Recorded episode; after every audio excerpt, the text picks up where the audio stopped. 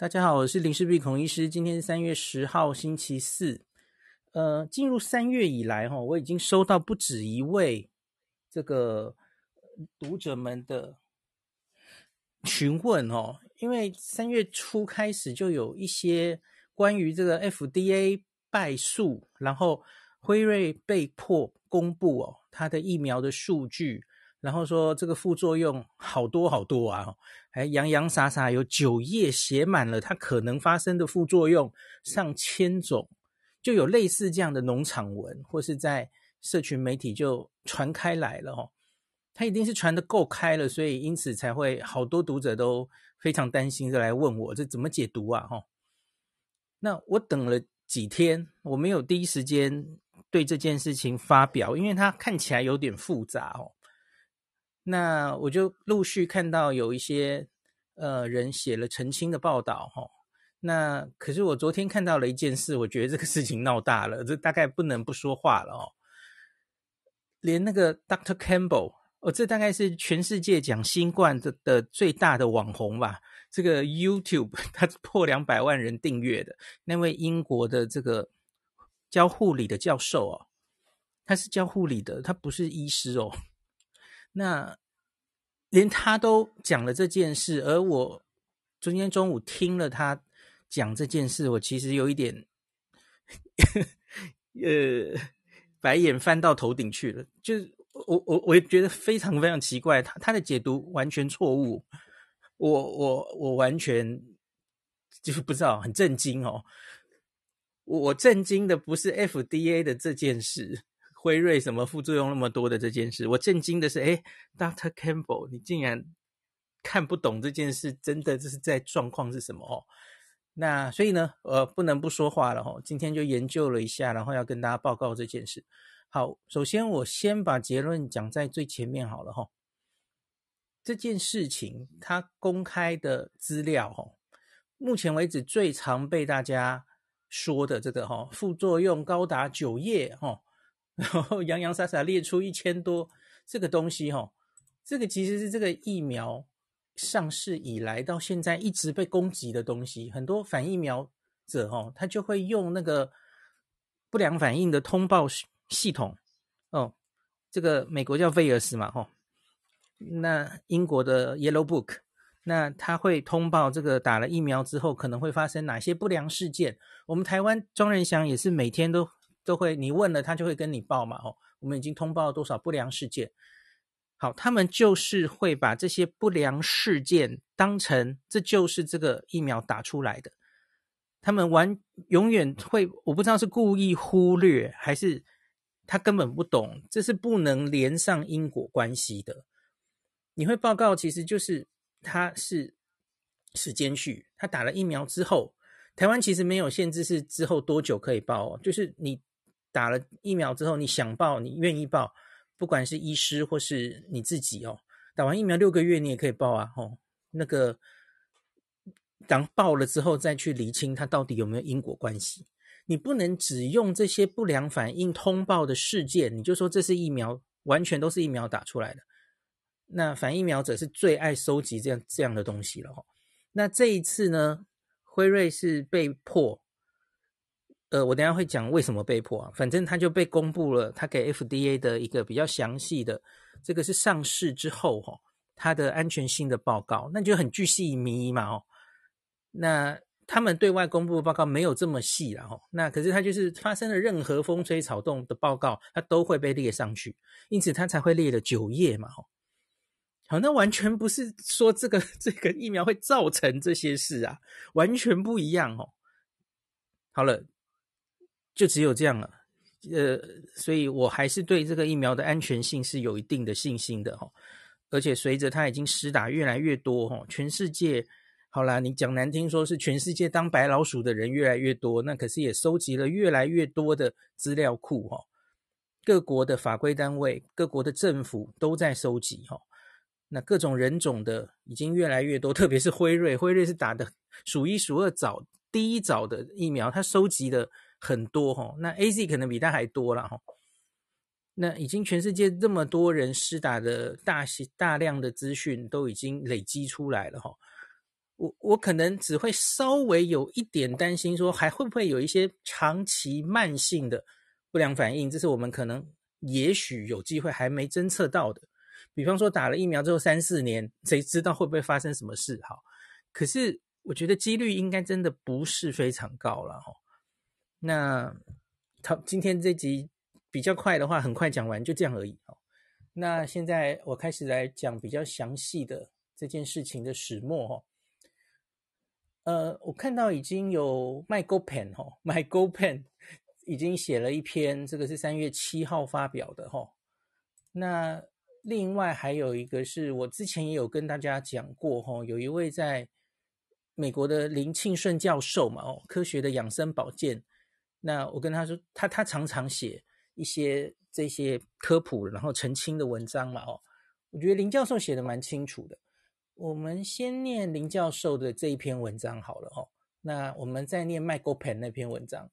那 Michael Pen 他就除了林教授，那他还有访问李碧英老师等等哦。那澄清一下这次整个事件。好，我我都会把链接附在 Podcast 的最前面哈、哦。那他说读者哈、哦，这个来信说近来这个长辈群组传来一个讯息，炸了，FDA 败诉，辉瑞被迫公开疫苗数据，副作用足足九页，全网惊呆。这是农场标题哦。想请问林教授对此文的见解哦。那他说，读者询问这篇文章啊，是大概在三月四号发布在微信，而网络上类似的中文文章大概就有十几十篇哦，就炸开来了，在网络上炸开来，那多半是简体，那现在也开始转成繁体来来到台湾嘛哦，那英国英文也很多，英文的文章大概有数百篇了哦，这这个信息真的是炸开了哦。那他们的源头大概是三月二号哦，有一个网络的新闻媒体叫 Endpoint News 发表哦，那个标题叫做 FDA 开始法院强制发布数千页关于辉瑞新冠疫苗审查的讯息。那只不过呢，这一篇原始这个纯属报道、心平气和的文章，却被有心人士加油添醋、牛头接马嘴。才会演变成一篇又一篇什么炸了、震惊全网、炸锅、惊呆全网等等语不惊人死不休的垃圾文章哦。事实上，早在一月二十七号，同一位 Endpoint News 的资深编辑他就已经发表了哈，呃，有一篇叫做《辉瑞希望帮助 FDA 有关该公司的新冠疫苗数据新的》。法院强制了四百到五百万美元的 FOIA 发布。好，FOIA 是什么呢？是 Freedom of Information Act，信息自由法。那前面这篇文章一月底的文章是说，法院强制 FDA 要公布辉瑞疫苗的资料。可是由于该资料的数量庞大，里面又掺杂了许多合法的商业机密，而 FDA 自己的人力是有限的哦。所以 FDA 要求法院要给他们五十五年的时间来公布所有资料。可是辉瑞为了能让大众及早看到他们的资料，吼，主动跟法院说他们愿意提供四百到五百万的美金啊，好让 FDA 能够雇佣十五个承包商来整理这些资料，提早把这些资料公布给大家。哦，也就是说，FDA 并不是不愿意公布资料，而是因为人力不足。而最后是在辉瑞愿意提供经费的情况下，FDA 才总算能够开始公布辉瑞的疫苗资料，那就从三月开始公布了嘛，哦，现在还陆续在传上网中哦。那为什么会有这个德州的法院的案子啊？向法院提告要求强制 FDA 公布辉瑞疫苗所有资料，是一个叫做呃 PHMPT 的一个组织啊，缩写是 PHMPT。Public Health and Medical Professionals for Transparency，那你中文就是要求透明度的公共卫生跟医疗专业人员。他们其实就是一个网络上聚集的一个媒体，呃，一个组织。它它不是里面真的有一个本来就有一个这样子的，呃，然后里面有非常多德高望重的专家等等的，不是。它反正就是。一群大概比较偏向对疫苗，希望要更有一部分可能是反疫苗的啦，不是全然是反疫苗，就希望资讯可以更透明的人也可以加入啊。哦，那微信那篇文章是怎么介绍这个组织呢？他说，PHMPT 组织是由美国知名大学数十位学者、教授跟公共健康专业人士组成啊。可是呢，根据这个他们自己的网页上的资讯啊，要加入这个组织，你只需要在他们的网站填写。你的姓名、职称、邮递区号、电邮地址，以及你是什么身份，比方说医疗人员、公卫人员、科学家或记者。那目前显示有五百人已经签名加入这个组织，所以其实我相信现在在下面听的 听众朋友们，你很多也可以去加入，你喜欢的话了，你就变成全世界的专业人士哦。好，所以这个不是。他说的这个微信说的是美国知名大学的数十位学者、教授跟公共健康这个人士组成，是不是这样的哦？大家都可以去加入啊。好，那他的首页说，这个非营利组织的存在只是为了获取跟传播 FDA 用于许可新冠疫苗的数据。本组织对数据不持任何立场，只是将其公开。好让独立专家进行自己的审查跟分析，好，所以我就出现了，来帮大家看一下这个 公布的资料如何哈。那所以呢，PHMPT 只不过是当将 FDA 所释出的资料公布在他们的网站，完全没有对这些资料做任何的分析或评论。那签名加入该组织的人士呢，其实也不是在反疫苗或者怎么样哈。纯粹就是签名加入，表达支持这样子的做法，这样的立场哦，没有任何其他的功能了哦。好，那我们现在详细看一下微信那篇文章说的副作用足足九页是怎么回事啊？那写文至此啊，这个当这个网站已经公布了一百五十份新冠 BNT 疫苗的资料，那有一份是在去年二零二一年十一月十七号制作出来的哦。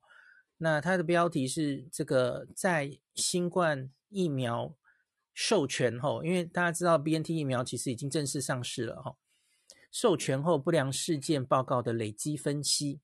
那这份资料总共有三十八页，最后的九页九页是一个附录，它的标题是 List of Adverse Events of Special Interest，就是一个名清单了哈。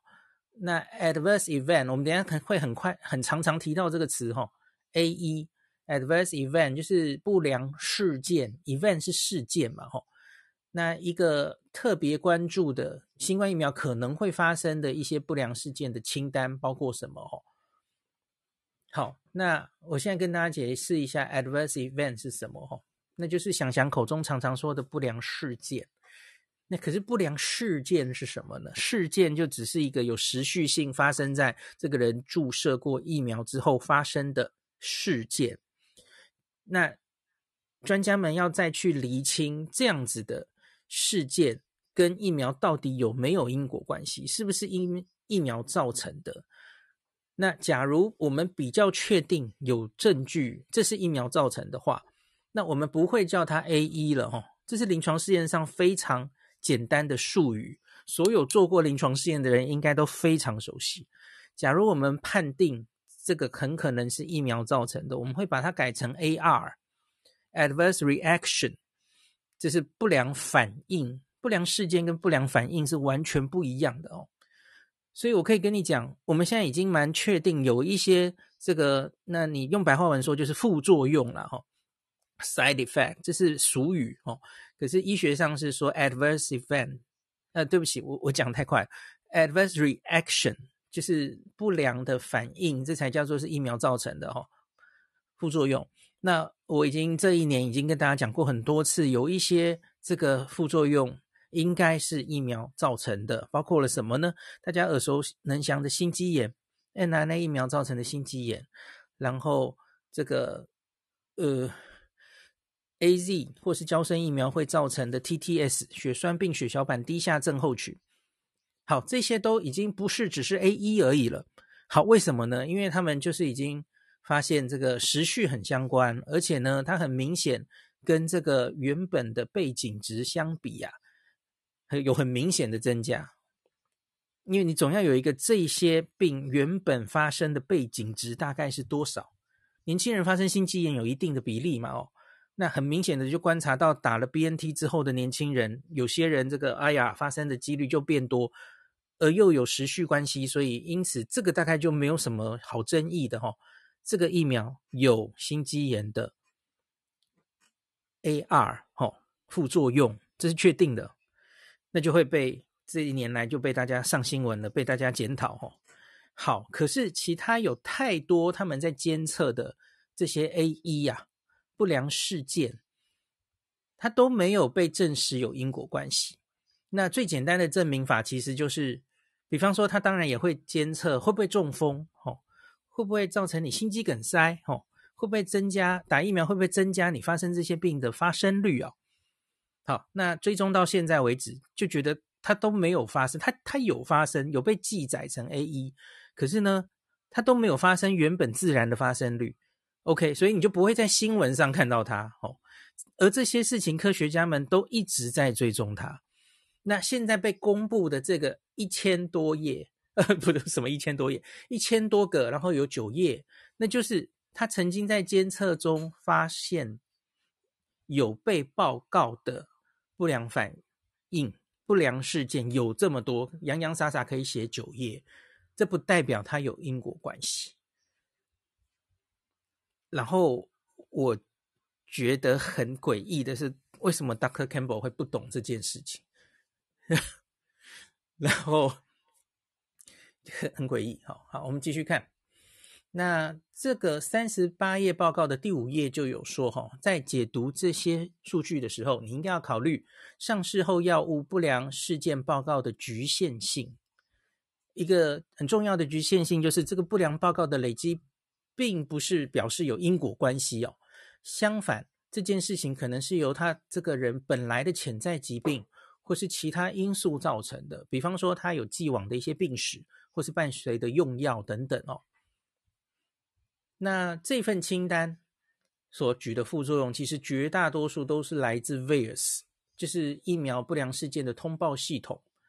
那这个 VAERS 其实就只是一个疫苗不良事件的通报系统，而不是不良事件的确认系统。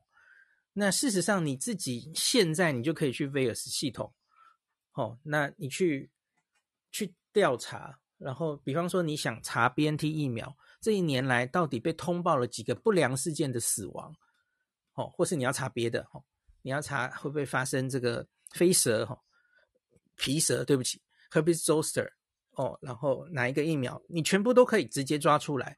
它其实是一个资料库，你任何人都可以去去抓去看的哦。那那这个辉瑞现在跟美国 FDA 呈报的呢？它当然不只是 VIR 系统而已哦，它要。收集全世界每一个国家的法规单位或是医护人员，还有所有的这个，比方说，我会台湾，我假如发现了一个非常罕见的不良反应，那我会写一个 case report 病例报告，然后投稿。所有在科学文献上投稿的，可能是这个打 BNT 疫苗之后的不良反应或证实的副作用，全部它都收集起来。这个是任何一个药物，也不只是现在这一次的新冠疫苗哦。这个叫做英文叫做 post-marketing 的 surveillance。你在上市之后，你还是要继续收集这个药物有什么可能的不良反应。那特别这次新冠，因为是 EUA 这样通过的哦，又大量在短期间内打了非常多人，所以它的安全性就更被这个是在阳光下检视，所以。他们是非常重视这件事的，哦，那大量的资料其实都是，它一直其实都有公开啊，VAERS 你自己要去查都可以。那英国的 Yellow Book 系统的话，哈，我觉得它其实是比较人性化，而且它有用心在整理，哈。Yellow Book 那个报告，我看它大概应该是，我忘记是多久更新一次哦，而且它是会巨细靡遗的把报告都写出来，哦。那比方说我们一直一路很关心的 AZ 疫苗造成的 TTS。它大概应该是也许一个礼拜吧，它就会一直更新。我们现在已经收到多少 TTS 的通报，年龄大概是多少，然后死亡率多少，发生率多少，就一直都有文字去更新哦。那美国的 VR 系统好像没有这么用心啦，它只是一个资料库，你要查自己去查哦。可是它，你不能说它没有公告，因为它其实你要查，全部的人都可以去看哦。那 Yellow Book 哈，英国的 Yellow Book 我刚刚看了一下哈，它有被通报的这个不良事件呐、它是一百页耶。我我我刚刚只抓了 BNT 疫苗，它有一百页哦，但当然它是表格啦，所以它总共那个洋洋洒洒列了一百页哦，各式各样从头到脚什么样的不良反应都有被通报过啊。那看到这个九页的是是有多意外？我我觉得这根本没有什么好意外的。要不是今天有这个这些农场在这边传这些标题，你假如现在是就是现在说的这个三十八页的报告拿到我眼前，说这是一个上市后的安全性监测给我看，我我会完全不觉得这有任何问题啊。那。那我也可以理解为什么这份报告哈，它在最前面写说这个是 confidential，这个是呃辉瑞提供给 FDA 的机密资料哈，因为这个东西哈，呃，就如同现在你现在公开之后，不明就里的一般人其实他就会他不知道怎么解读这个报告，他就会乱黑这个报告啊，这件事现在就发生了嘛，所以。其实各国的法规单位，我相信他都收到了辉瑞公司跟他提供的我上市后全世界收集的安全性资料，来给你看，绝对都收到了。Dr. Campbell 今天还在说，我我很担心这个这个报告是不是没有给英国、没有给澳洲、没有给加拿大？我觉得他想太多了。英国绝对会跟辉瑞、跟 BNT 公司要求你全世界的安全性监测的啦。绝对会有的啦，除了英国自己主动收集的之外，哦，那是 Yellow Book 的事情嘛。全世界的资料也都在他们手里了，不要把这些人当成是塑胶做的，好不好？哦，好，OK。那我继续讲林教授讲的这个 Vias，哦，他说 Vias 这个任何人都可以空通报的这种系统，哦，所以这个系统所显示的不良事件数据。它是绝对不可以被解读为真正医学证实的不良事件数据，但很不幸的是，有心人士，尤其是反疫苗人士，尤其是反新冠疫苗的人士，就充分利用 VAERS 容易被误解的弱点，铺天盖地的散播虚假讯息，说新冠疫苗是政府用来杀害人民的工具。好，所以维新那篇文章还有其他类似的文章，就只是再次利用 VAERS 容易被误解的弱点，铺天盖地散播。虚假讯息，好，这是林教授的呃澄清，到此为止。那我现在来念一下 MyGoPen 吧，哈。那 MyGoPen 先说哈，简单的讲一下这件事情的来源去脉是这样：网传 FDA 败诉与辉瑞被迫公开数据等说法是曲解原始情况。好，第二个专家解释说，这种误导性的网传说法，从不良事件到不良反应。或是副作用，必须经由科学证据或是专家认定才行哦。好，那这个原始这个某一种的谣传版本，那就是说什么？因为法定的裁定让辉瑞药厂公开了一份原先预定二零八五年才会公开的报告哦。那这个是出于一个非营利组织的，在去年九月德州北部。这个起诉 FDA，质疑 FDA 隐瞒辉瑞药厂对于新冠疫苗的相关数据，FDA 以依法公开至少需要五十五年而拒绝。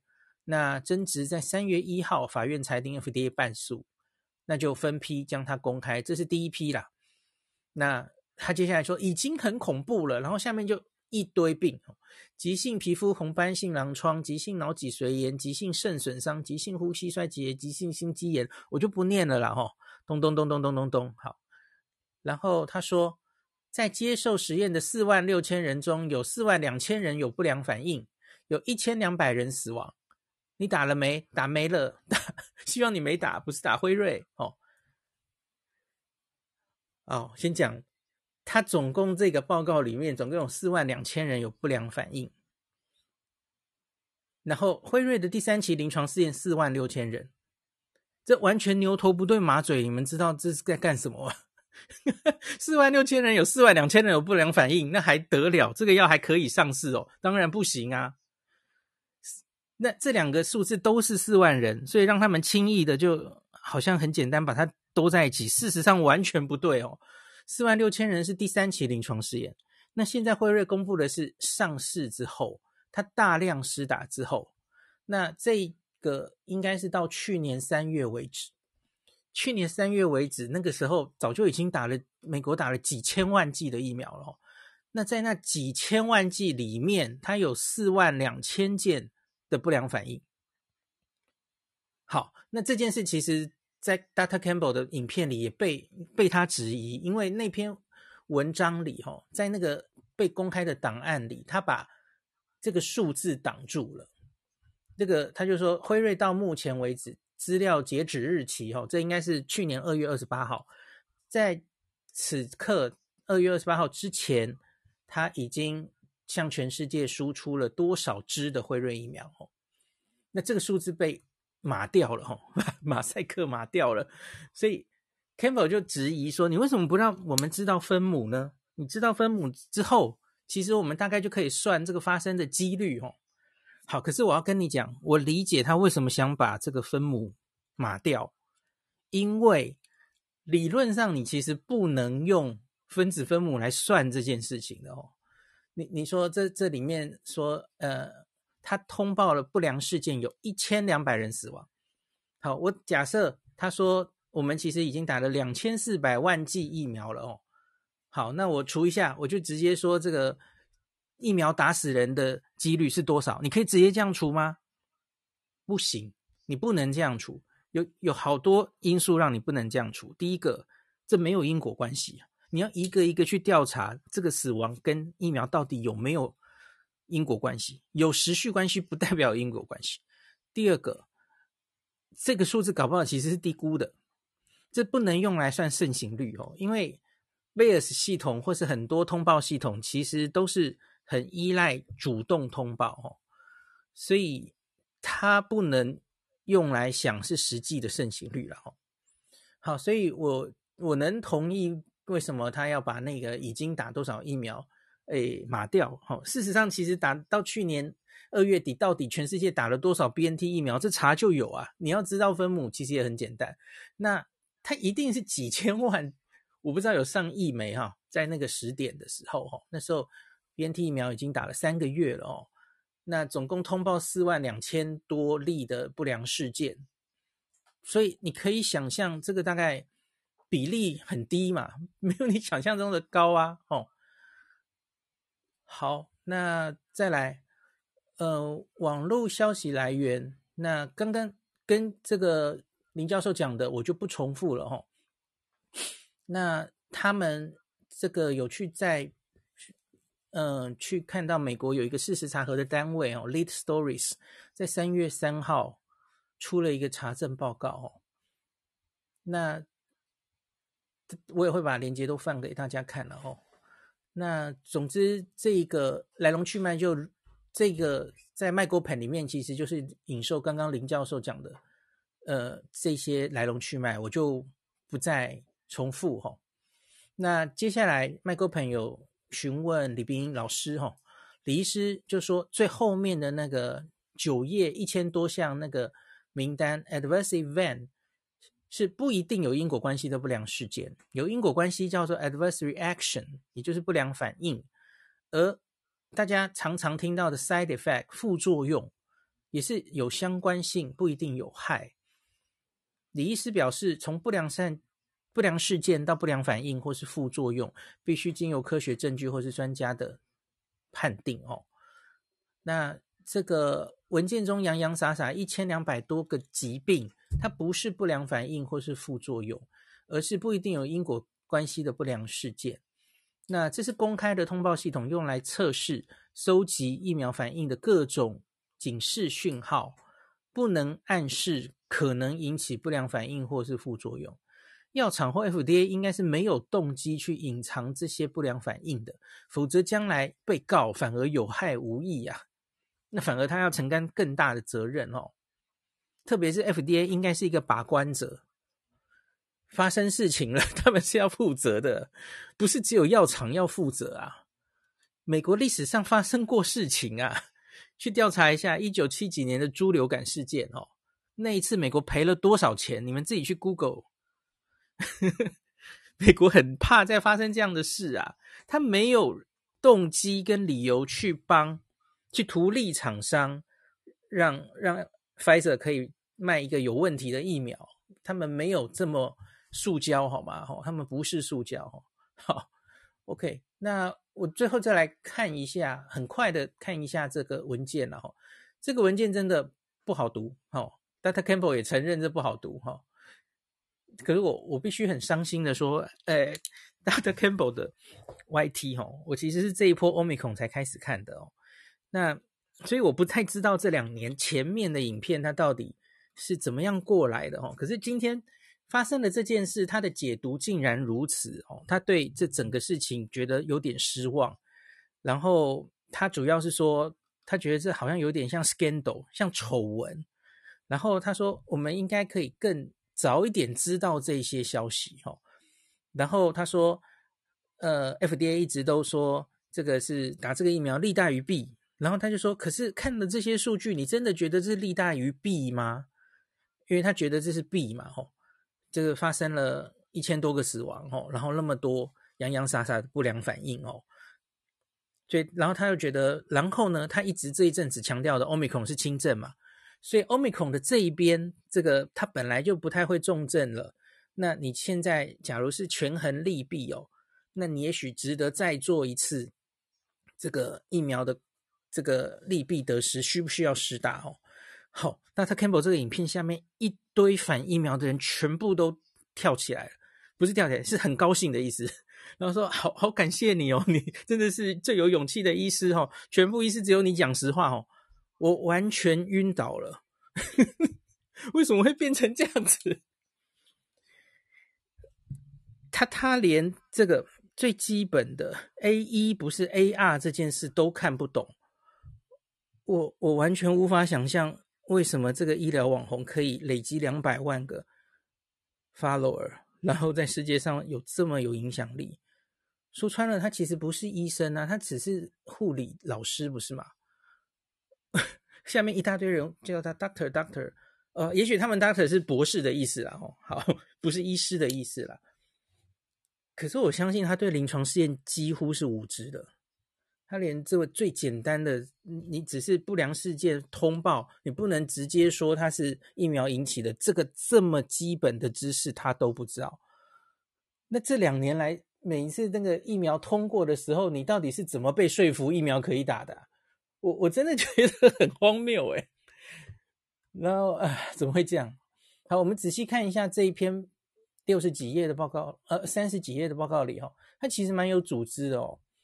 它全部的几个 table 跟几个呃事情，我很快的可以跟大家讲一下哈。那首先，他就列出在这所有的通报事件里面哈，大于两 percent 的他都会拿出来检讨哦。就比方说，他这一次报了总共四万件，所以只要超过八百件，他就会拿出来给大家看一下。所以当然还有很多小于两 percent 的，那就是全部放在附录里。附录的一千多件哦，那再来他会，呃，他他已经抓到可能有风险的一些不良反应，哦，那他都会详细的解说。那另外呢，新冠疫苗本来就有一些是大家特别有兴趣想追踪的，比方说很多人常常提到的这个 ADE。你打了疫苗之后，反而第二次得感染更严重哦，那这个是严重的，是他们本来就很希望要追踪的哦，或像是这个神经系统的疾病，像是格林巴利症候群，这些都是只要是疫苗，其实在一九七几年的猪流感事件之后，哈，格林巴利一直是大家非常呃密切关注的，那这些是都要特别追踪的哦。好，那。总之就大概是这样的内容，可是它里面真的是非常细了哈。那我我先讲一个，首先他就把所有的这个不良反应就分成系统哦，像是神经系统的、肌肉关节系统、心脏血管系统、呼吸系统，然后，然后他还会去区分这些事件是严重或不严重哦。严重就是住院就是严重哦，住院或是导致死亡，或是让你产生这个可能是永久的伤害，这都是严重哦。那反之就是不严重的 AE 这样子哈，是我们临床试验在通报任何风吹草动的时候，每一天都在做的事哦。你你有打了一个，我我我说我之前有做过那个喷鼻流感疫苗嘛哈，你流感疫苗喷了哈，然后结果你出出去回去门诊回去，三天后你被车撞了住院，好，我要来写报告。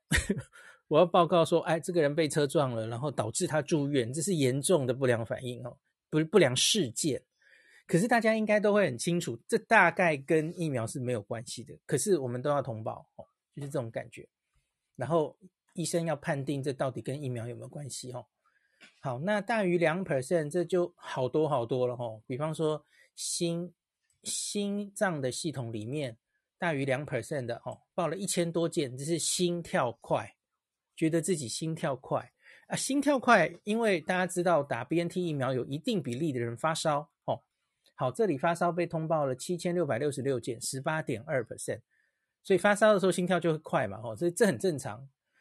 所以这的确是这个疫苗会引起的不良反应，这个大家应该没有什么特别的问题啊。哈，好，然后还有什么系统？我我找几个比较会让大家呃。注意的，比方说注射处红肿，大概都是呃两点二 percent 左右哦。那有人会发生像流感一样的一些症状，这也有两 percent 哦。然后头痛二十四点一 percent，这是常常耳熟能详的嘛哦。好，全身发疹就是皮肤的一些哈，有人会全身瘙痒三点四 percent，如起疹子三点三 percent，红二点五 percent。好，请注意。啊，还有荨麻疹二点一 percent，请注意，我不是说打这个疫苗之后的发生率哦，不要搞错了，这是全部通报的两万多人，然后这总共呃，对不起，是四万两千件里面超过两 percent 的就会被列在这里哦，这是这四万件里面占了它的几 percent，不是每一个打 BNT 的人的发生率了哈。好，那我们继续往后看。那他有针对一些大家会很担心的事件，比方说是我们这一年来其实大概都有讨论过的，因为假如会发生有一些危险的讯号哦，好像打这个疫苗特别会造成的不良反应，我们这里几乎都讨论过了哈。第一个就是这个呃，anaphylaxis，完了，我我好太久没有讲这个字，那个忘记中文要怎么翻译了。Anaphylaxis，呃，好啦，就 是就是，哎哎，怎么办？好久没讲，然后再来还有刚刚讲的这个，他这里用的 term 是 V A E R D，V A E R D，Vaccine Associated Enhanced Respiratory Disease。其实就是 ADE，ADE 啦，吼，打了疫苗反而让你肺部产生更严重的疾病，哦。好，那它里面就有说，吼，我们可能接收到了大概一百三十八个案例，吼，那可能跟这个有关。然后报告的国家包括了七十一例从英国来，美国二十五例，德国十四例等等的，吼。然后他就分析一下，然后他最后告诉大家结论：目前为止，监测到此为止，还是没有看到。疑似 ADE 的危险讯号哦，因为他有分析每一个案例后来状况怎么样，像不像 ADE 哈？好，大概就是这样，还蛮精确、精细的报告哈。好，在下面这个是上礼拜的一周刊，吴宁安医师有跟大家报告的哈，在怀孕妇女使用疫苗的安全性。那在去年三月的时候，他总共累积了两百七十四个案例，那后面就监测了一下，描述了一下它的安全性哈。好，那还有小儿科，当时 BNT 疫苗还没有被批准在小儿嘛？吼，那可是他就有看一下这个，有一些国家有打，然后呃，他他把少数有打的资料收集一下，然后报告一下哈。好，大概这样子。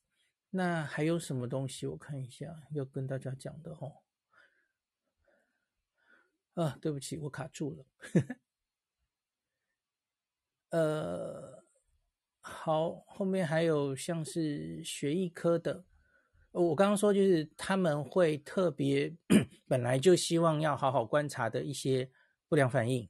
那这也有分好几科科别哈，比方说像是皮肤科上面，你可能会很担心一些多形性红斑哦，会不会跟疫苗有关系？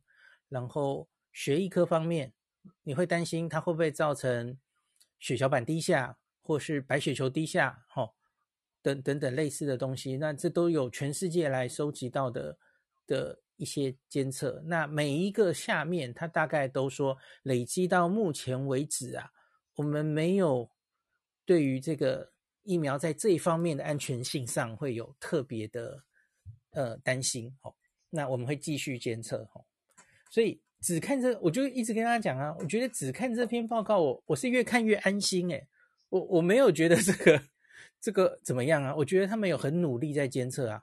可是问题是一个 layman，一个根本不懂的人，他就会越看越毛毛的哈。什么？原来疫苗可以造成这么多不良反应吗？那报纸都没写。我就觉得，所以这种东西就给专家内部看就好了。就 FDA 这些专家，全世界的法规单位一定都手上有这个报告啊，他才会说哦，那我的国家就让这个疫苗过好了。好，后面还有 facial palsy，就是那个贝尔氏这个呃肌肉麻痹嘛，吼，Bell's palsy，那个全世界追踪了，追踪到目前为止有四百四十九例等等的，吼，好，每个国家都发生，然后就说这没有超过。Bell's palsy 发生的背景值，哦，就就是类似这样的内容，哦。好，我就不一一再念过去了，大概这样吧。因为这个大家反正我都会丢给大家看，好。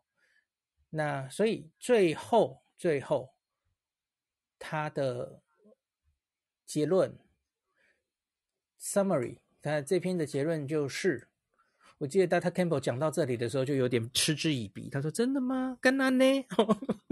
我觉得是你自己看不懂，然后你在两百万的受试者前面，然后唉，不是受试者啦，呃，我我真的完全看不下去，我不知道在干嘛，我不知道那个影片会不会被 YT 定义为是假资讯，然后他的账号被停权。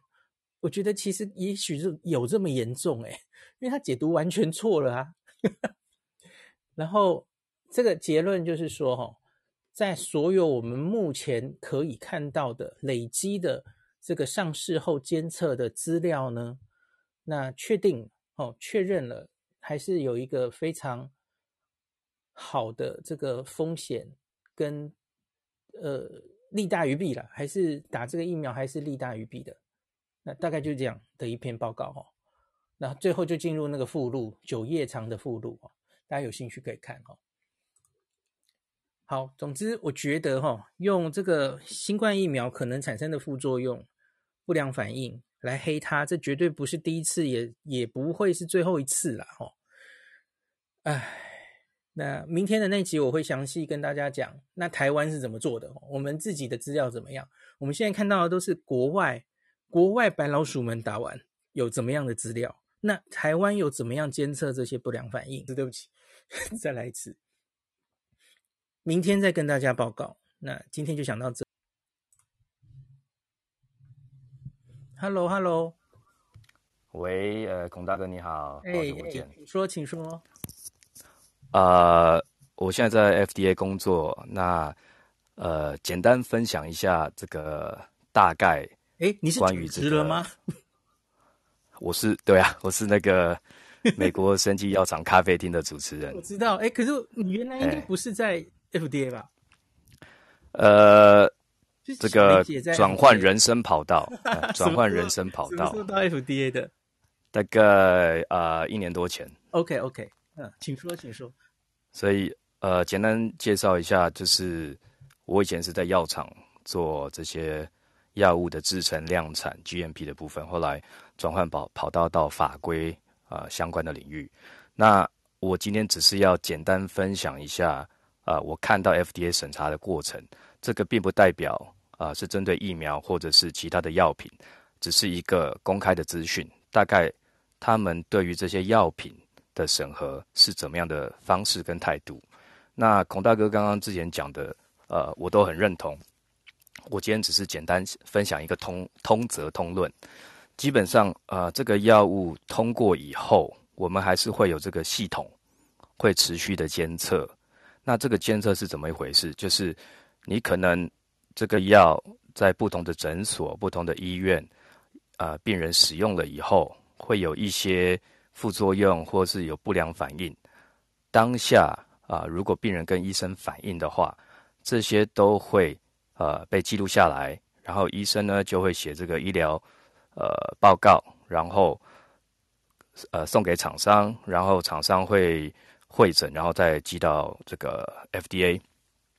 然后在 FDA 里面的话，我们会看到这个报告，那这个报告可能洋洋洒洒啊几十页，那呃在里面呢有负责人。去看这个呃医疗的报告，有护士，有医生，那我们也有系统可以知道这个报告到底有多严重。如果说有人死掉，那当然很严重；或者是有一些急性的反应、免疫的反应或者血液的反应很严重的，里面都有医生专门去判断对于这个反应到底啊、有多重要。那如果真的是很重要、很严重的话，我们层级可能就会拉高。就会有整个这个呃一个 group 这样子去讨论到底是怎么一回事，是不是有严重到这个程度？那统计上我们也会去监测类似的不良反应到底有多少。所以简单的来讲，它是一个呃非常专业的系统，不管在 FDA 内部或者是外部药厂啊、或者是其他诊所。你可以看到有三个不同的单位去做这样子的观察，去做这样子的分析，然后一层一层都会去呃审查去讨论，所以这个是呃，即便药品或者是医疗器材通过以后，也都会有的系统。那这些资料不会只是因为你的药比较重要，用的人比较多，我们就特别关心，或者是。这个药呃是大药厂，我们就会比较放松，不会在 FDA 里面没有这种大公司、小公司，哪一个药比另外一个药重要？没有。对对，这个法规对 FDA 来讲，我们都觉得每一个药都是一样重要，因为病人的生命这个健康都是最重要的。所以这是小弟简单的一点分享。哦，感谢 Eric，以后有 FDA 相关的事情就可以问你了哦。我就讲一些公开资讯都没有问题。太好，太好了。好，感谢感谢你上来补。